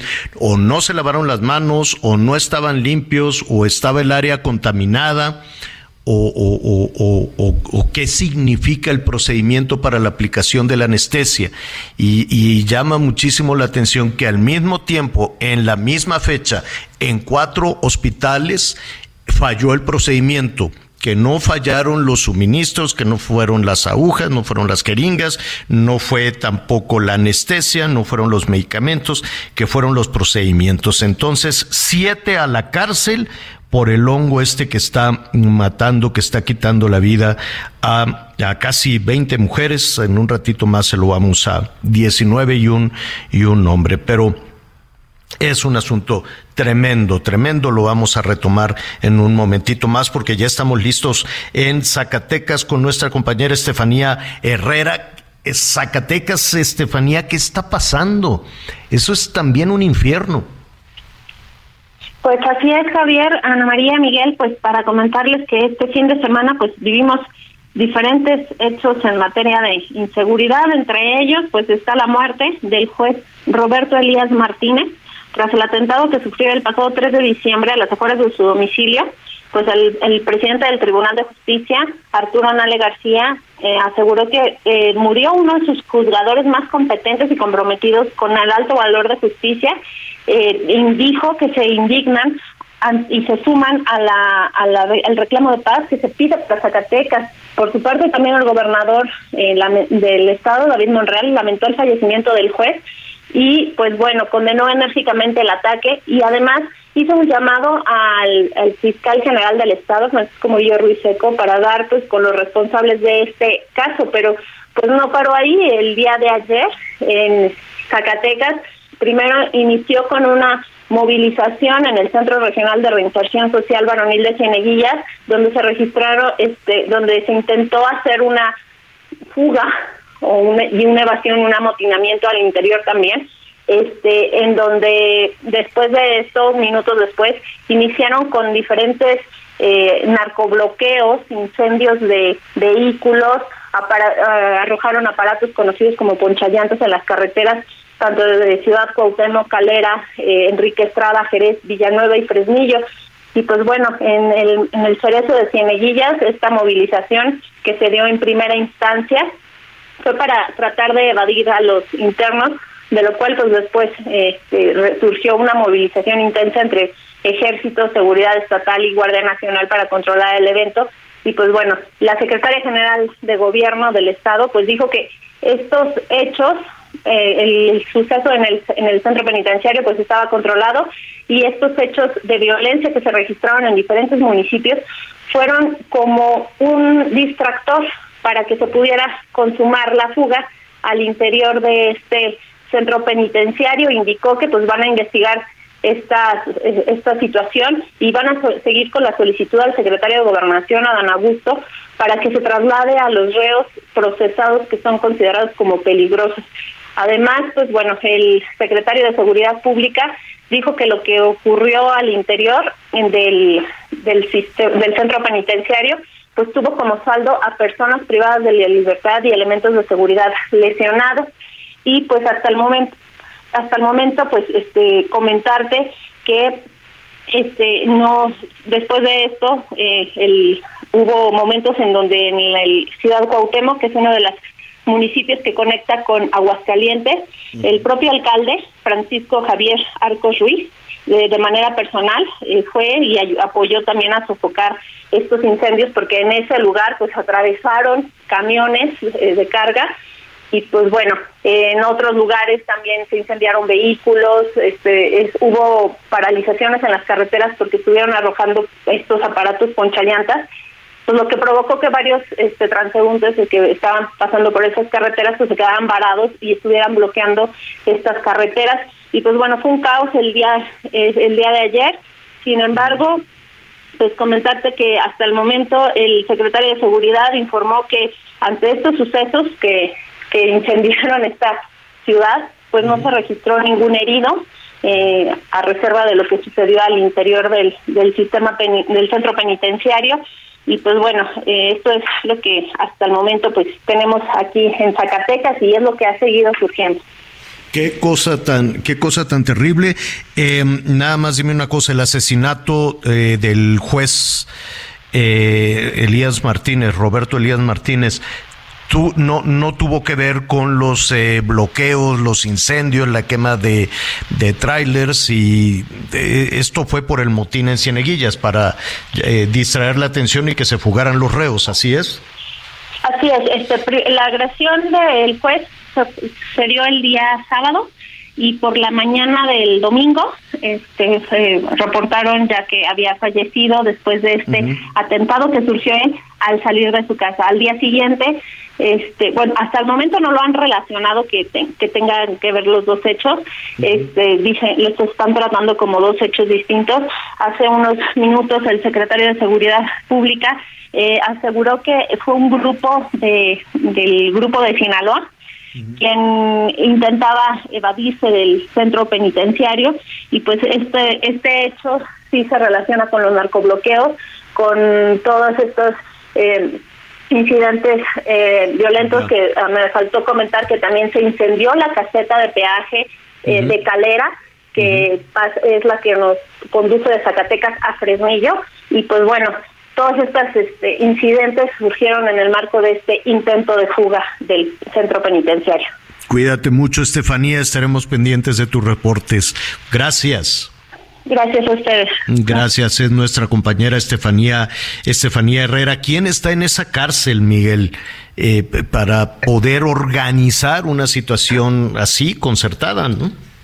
Fíjate que si hay algo que siempre ha caracterizado o mal caracterizado al penal de Cieneguillas, es que precisamente es un penal que no sirve. Y no sirve, me, me refiero al hecho de que no cumple con el objetivo, que es precisamente privar de la libertad a quienes cometen delitos. Recordarás en el, hace, pues ya tiene más de una década, Javier, en el 2009, aquella famosa fuga de 53 integrantes del cártel de los Zetas que literal salieron por la puerta salieron por la puerta y salieron hasta con uniformes, algunos de custodios y se llevaron, se llevaron camionetas.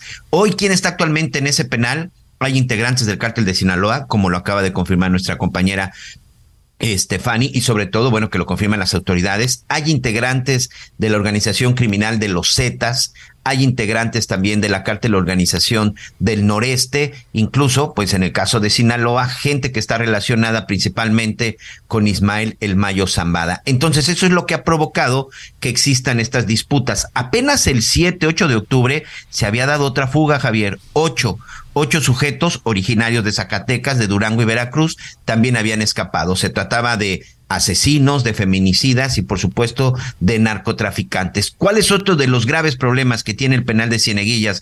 Para que se den una idea, este amigo, señora La Torre, Anita, es un lugar en donde por turno puede haber mil reos y apenas 30 o 40 elementos en custodia, Javier. Es un penal que simple y sencillamente hacen los grupos criminales lo que quieren porque están por encima de cualquier autoridad. Ni siquiera el número de custodios que marca la ley o que marca ahí los reglamentos es lo que cuenta el penal de Cieneguillas y sobre todo si te pones a pensar y te pones a ver que la mayoría de estos pues es gente que está relacionada con el crimen organizado, pero hoy hay gente de la organización de los Zetas, del cártel del noreste y del cártel de Sinaloa en el interior de ese penal. Qué barbaridad. A eso, mire, a eso súmele que los Monreal pues tienen tache para el gobierno federal desde la elección intermedia que se perdió la Ciudad de México, que se perdió la alcaldía Cuauhtémoc y que se le atribuyó al senador Monreal. Bueno, pues desde ahí les dijeron adiós, cero apoyo para los Monreal. Claro que ahora sí se está tratando de el, gobierno federal ponerle atención esa, a esa situación. Son muchos los factores. Vamos a hacer una pausa, volvemos.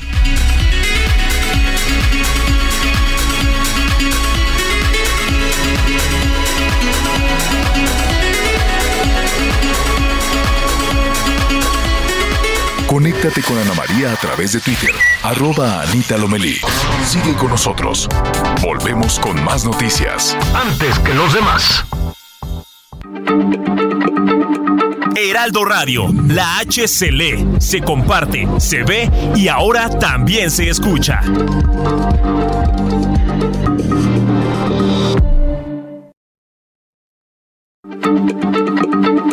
Heraldo Radio, la H se lee, se comparte, se ve y ahora también se escucha.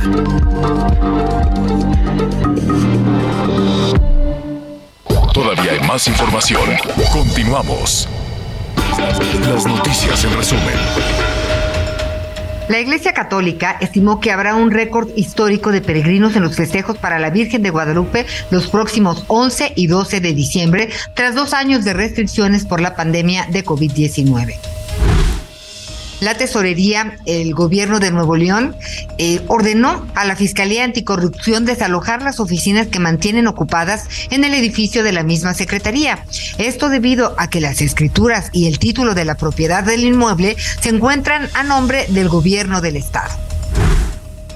La Secretaría de la Defensa Nacional informó que falleció el pasado miércoles Horacio Castilleja Albarrán a los 98 años de edad. Este hombre era el último miembro del contingente de 300 soldados y pilotos mexicanos del Escuadrón 201 que participaron en la Segunda Guerra Mundial. El exfutbolista brasileño Ed, Ed Pelé usted disculpe, de 82 años, se encuentra hospitalizado desde el pasado martes. Médicos pues informan que se mantiene estable y responde bien al tratamiento de la infección respiratoria que padece. El exjugador fue internado para evaluar un cambio en el tratamiento de quimioterapia, pues tiene cáncer de colon que le detectaron en diciembre de 2021. Ojalá que salga. En Soriana, compra uno y el segundo al 50% de descuento en Cuidado Bucal Pro, Crest, Oral-B, Higiénico Regio o Cotonel y toda la marca Ariel. Sí, el segundo al 50% en Cuidado Bucal Pro, Crest, Oral-B, Higiénico Regio o Cotonel y toda la marca Ariel. Soriana, la de todos los mexicanos. A diciembre 5, aplica restricciones. En una media hora más, a la una tiempo del centro, va a ser el cuarto ya, el cuarto informe de Claudia Sheinbaum. Eh, le estaremos ofreciendo todos los detalles y en nuestros siguientes espacios noticiosos también, en el Heraldo Radio, le ofreceremos los, los detalles de lo que suceda. Este va a ser en donde, Anita. Va a ser en el Teatro de la de la ciudad. Iris. Así es, en Donceles 36, Centro Histórico. Va a ser un informe interesante, Javier, porque eh, pues van a comparar lo que lo, como estaba y como está ahora, cosa que se me hace interesante porque finalmente más allá de pues todo en todos los informes se dan Pero resultados, que como estaba los informes ¿qué se cosa? muy bien. Entonces, si podemos ver este este tipo de información de cómo estaba, qué pasó y qué sucedió, cuánto costó y cómo quedó, yo creo que suena interesante. Veamos. Así va a ser más claro, ¿no? Este Pues decir sí. estaba así y yo ya lo ya lo compuse así. Fíjate que una de las cosas que eh, cuando un político, una o un político tienen aspiraciones, por eso a mí me gustó este tema de la reelección de las y los presidentes municipales, que ya tuvieran esa posibilidad, porque antes pues nada más tres años que no les servía para nada, era un robadero este tremendo, ¿no? Y ahora dicen, no, pues igual y si me porto bien y me salen las cosas bien y doy resultados, pues puedo quedarme otro periodo. Ya en el segundo periodo no meto las manos al fuego, ya no sé, ya no sé realmente si lo van a hacer bien o nada más este se dedican a, la robadera, eso sí no lo, no lo sé. Pero una aspiración política este, siempre ayuda a que se apliquen, ¿no? A que digan, bueno, pues lo, lo voy a hacer. Y en el caso de Claudia, pues quiere ser presidenta de la República, eh, también quiere ser Marcelo, y también quiere ser el secretario de Gobernación, y también este, el senador Monreal en el caso de Morena. Eh, también hemos platicado con todos los, no, con la mayoría de los aspirantes que han levantado la mano, todavía faltan. Hemos platicado aquí con Claudia Ruiz Macié, hemos platicado con este eh, Enrique de la Madrid, hemos eh, platicado con varios de los que han, de quienes tienen esta aspiración para convertirse en candidato por lo menos a la presidencia de la República. Eh, no sé si el evento de hoy ahí en el, en el teatro, que está muy interesante hacer esos comparativos que nos señala Sanita, pero seguramente se va a escuchar el presidenta, ¿no? Ah, no, eso sí, sin duda. Sin duda, sin duda. ¿No? Oye, Javier, y hablando de ese grito, Mm. fíjate que en la marcha esos gritos, de- para ninguno de los tres eh, aspirantes corcholatas se escuchó. Eso sí me llamó la No, porque atención. era la marcha del presidente. Ahí Sí, oye, no pero era, no ¿qué era le- la marcha. Pero ¿a poco dicen, aquí, eh, hoy por hoy no les griten a los corcholatas? Sí, no, no, pues es que se organizan todos.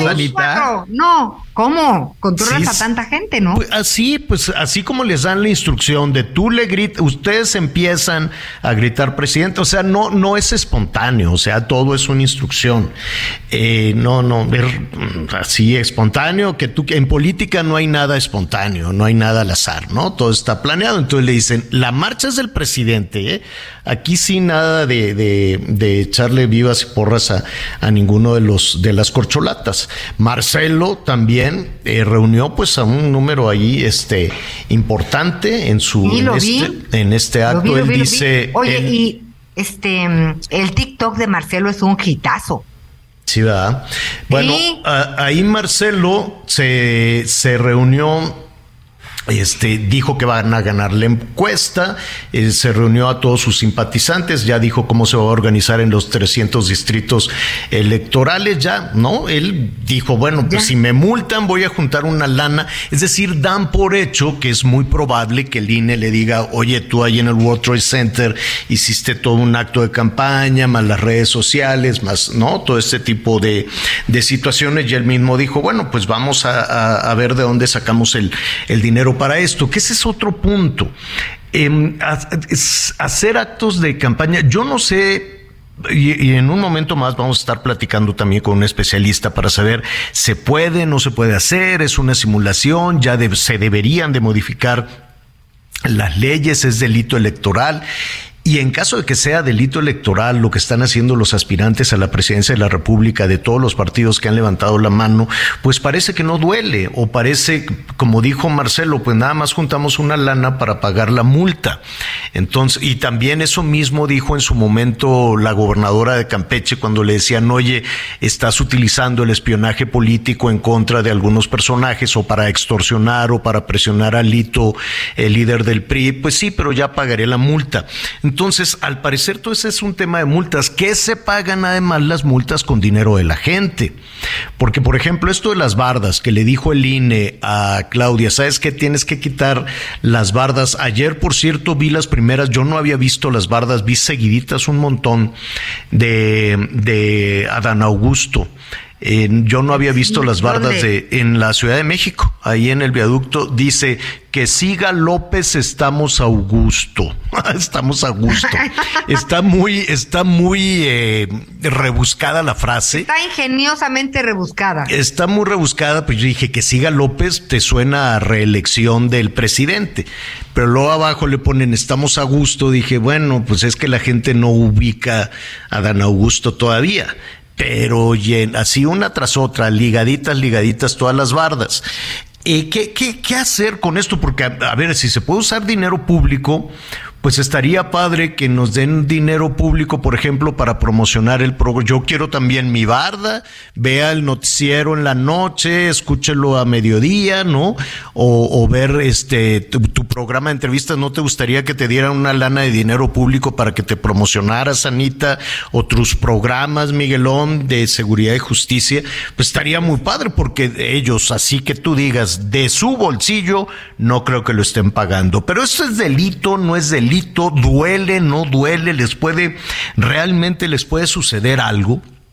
Javier Martín Reyes es investigador del Instituto de Investigaciones Jurídicas de la UNAM y le agradecemos muchísimo esta comunicación. ¿Cómo estás, Javier? Qué gusto saludarte. Muy buenas tardes. Hola, ¿qué tal, Javier? Pues como siempre, con el gusto de saludarles a ustedes y a todo el auditorio, por supuesto. Oye, hay, hay eh, parece o por lo menos en este espacio lo, lo, decimos, hacemos la referencia a la investigación. Estamos hablando aquí de delitos electorales, pero es, ¿qué, qué, opinas tú? ¿Es una simulación o, o, ya los tiempos cambiaron y tendríamos que modificar la ley? No, a ver, yo, yo te diría, Javier, o sea, creo que si lo vemos desde un punto de vista jurídico y legal, es clarísimo que estamos frente pues actos anticipados eh, de pre-campaña o de campaña que están prohibidos por la ley, ¿no?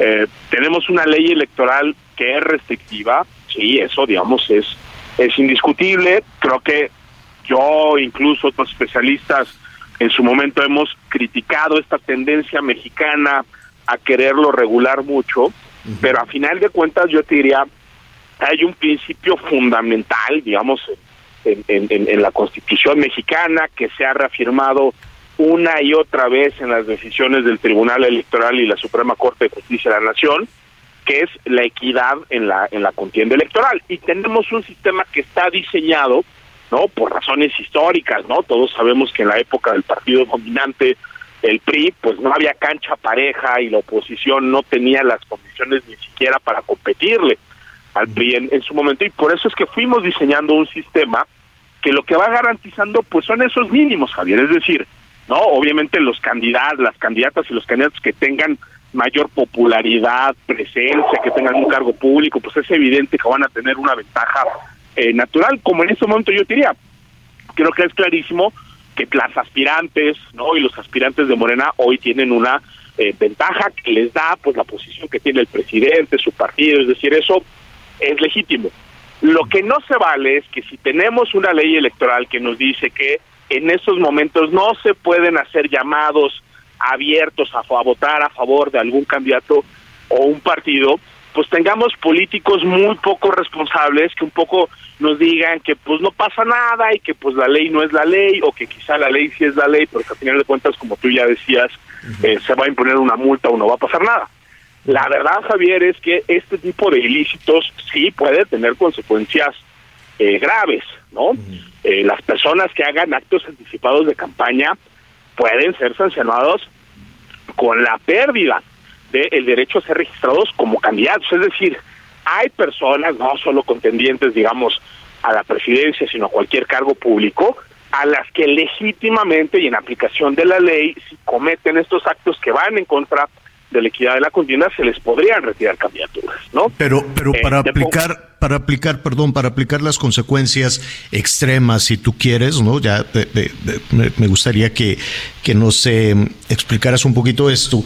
Esa es también una, es una decisión de carácter político o vaya, porque parecería em, que para que se aplicaran estos o que se, para que se pusieran en marcha estos mecanismos, pues tendría que haber una motivación eh, no necesariamente eh, de acuerdo a la ley o una moderación, una, una decisión en tribunales electorales o una cuestión judicial, sino de carácter político. Pues mira, yo te diría, yo creo que lo, lo, lo que sería el, el ideal, obviamente, pero sabemos que la realidad no siempre es así, Javier, pues es que las autoridades apliquen de manera consistente y pareja la ley, pues sea cual sea la interpretación que hagan. Ahora, ¿cuál es el problema, Javier? Que yo lo que estoy viendo aquí es, ya por parte de los actores ligados al, gobierno, pues una actitud pues de abierto desafío a las autoridades electorales eh, y, a, y a las leyes. Y creo que lo que no se vale es que cuando hay violaciones flagrantes a la ley, después haya queja de que las autoridades electorales están actuando de manera imparcial cuando lo único que hacen es aplicar las consecuencias.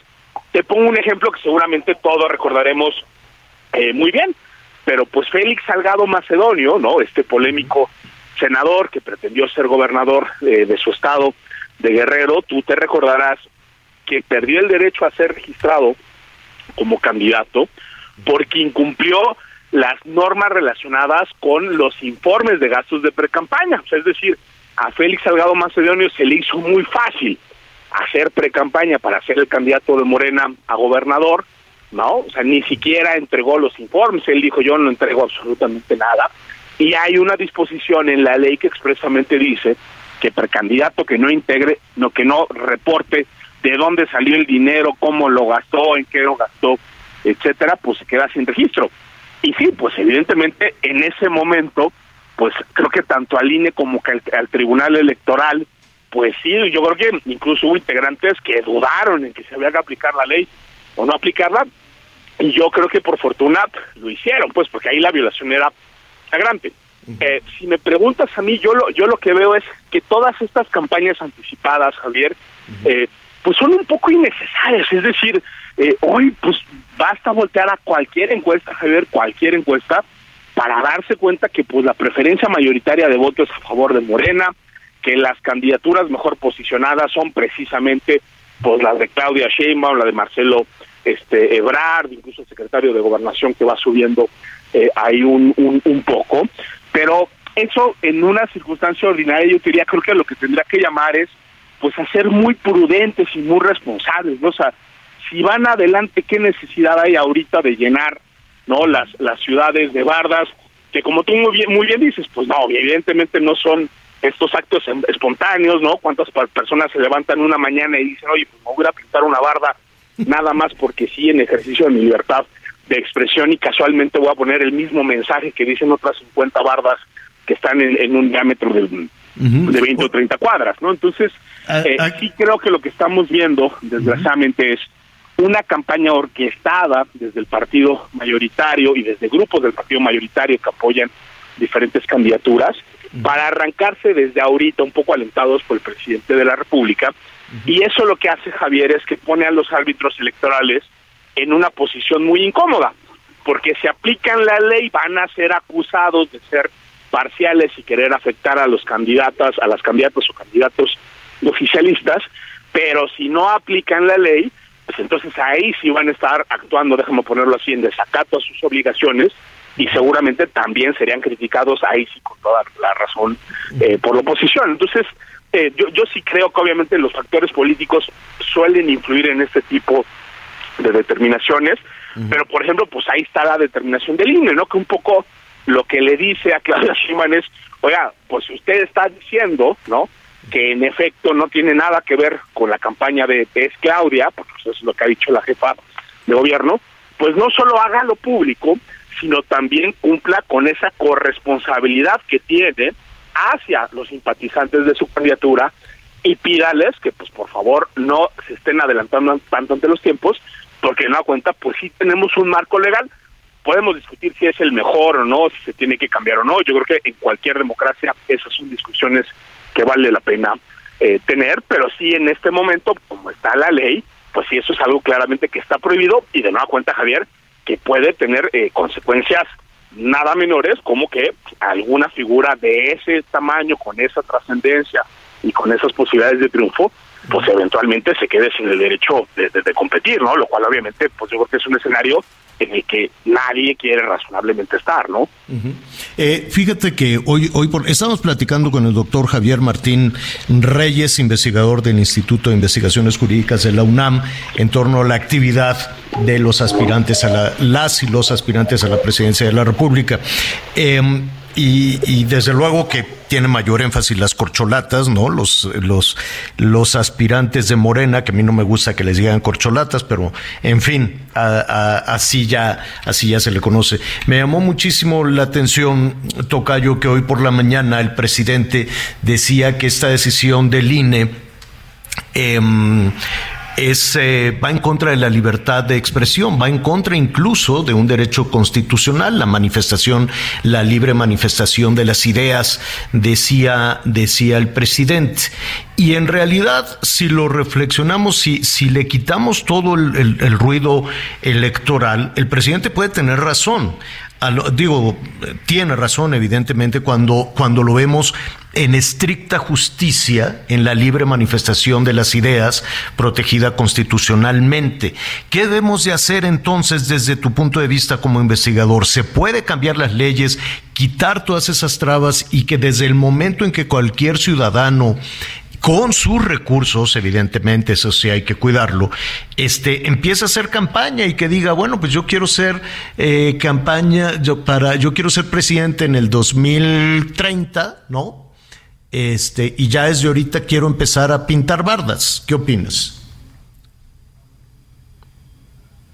Manifestarse a favor de una persona, de una candidatura, de un programa, de una ideología, lo que sea, por supuesto que se trata de un ejercicio eh, protegido por la libertad de expresión y mala cosa si no lo fuera. Es decir, sería difícil hablar de una democracia donde no tenemos garantizado por lo menos eso. ¿no? Uh -huh. eh, ahora, todos los derechos fundamentales, los derechos humanos, incluida la libertad de expresión, tienen límites que están fijados precisamente también por la Constitución y, y por las leyes.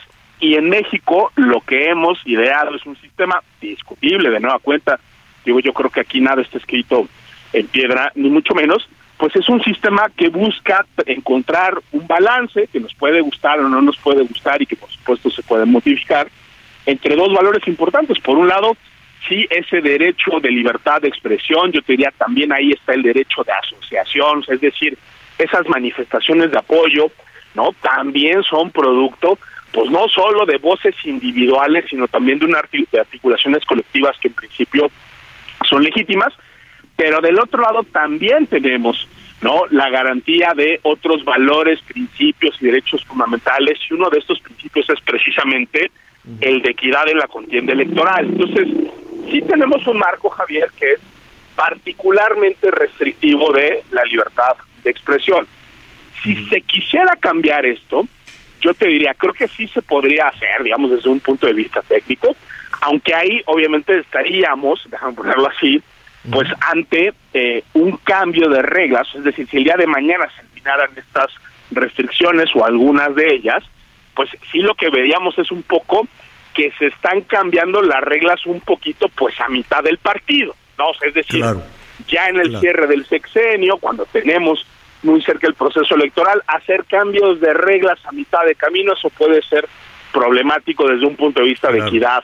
No, y pero sí, pero, pero sí, está, sí estaría bien convocar a los expertos como, como tú e incluso a la misma clase política y buscar que se nos consulte también a los ciudadanos y poner esas reglas para el 30, ¿no? Decir, a ver, ya desde ahorita, no apliquen esta que, que mira, pues tenemos un mundo de simulaciones, porque pues así como estamos hablando de Morena, pues también todos los demás, eh, y, y, y desde luego la, casa de- la caja de resonancia que es la Ciudad de México. Pero pues Claro, ahí sí, está sí, el sí. gobernador de Jalisco, el gobernador de Nuevo León, ¿no? Ahí están muchos también levantando la mano eh, por Movimiento Ciudadano, por el PRI, por otros partidos. Esto ya está abierto en la competencia eh, desde hace ya este pues prácticamente todo todo este año. El tiempo se nos viene encima, Javier, te agradecemos muchísimo este espacio, pero nos gustaría eh, seguir, ¿no? Seguir con, analizando junto contigo hacia dónde debería de moverse y sobre todo la- el otro punto fundamental, pues todo el mundo es libre de levantar la mano, pero no con mi dinero, ¿no?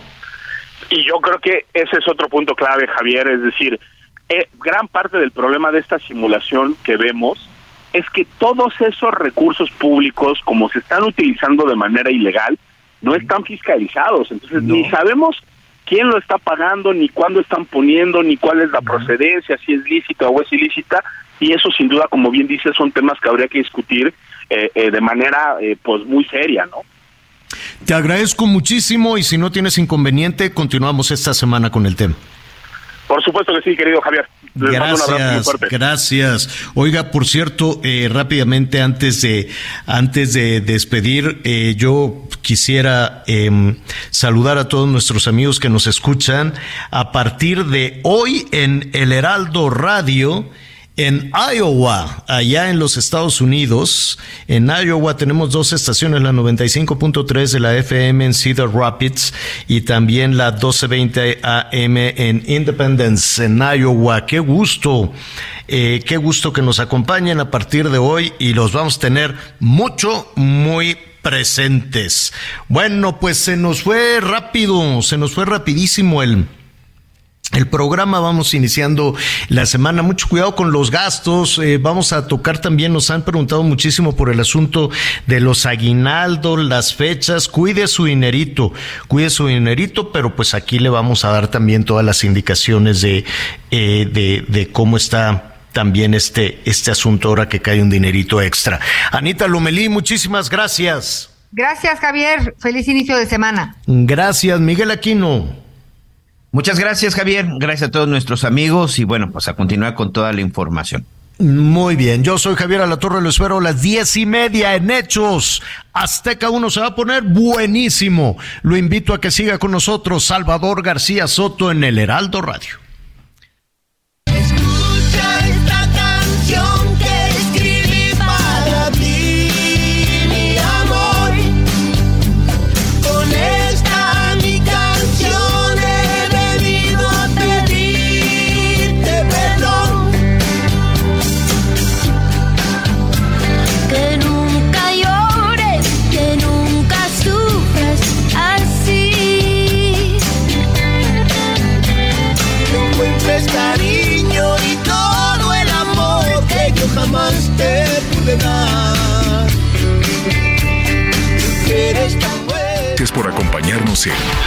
Las noticias con Javier La Torre. Ahora sí ya estás muy bien informado.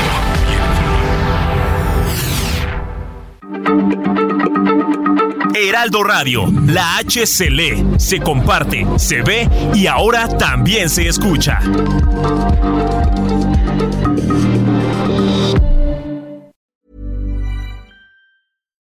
Here's a cool fact. A crocodile can't stick out its tongue. Another cool fact you can get short term health insurance for a month or just under a year in some states. United Healthcare short term insurance plans are designed for people who are between jobs, coming off their parents' plan, or turning a side hustle into a full time gig. Underwritten by Golden Rule Insurance Company, they offer flexible, budget friendly coverage with access to a nationwide network of doctors and hospitals. Get more cool facts about United Healthcare short term plans at uh1.com.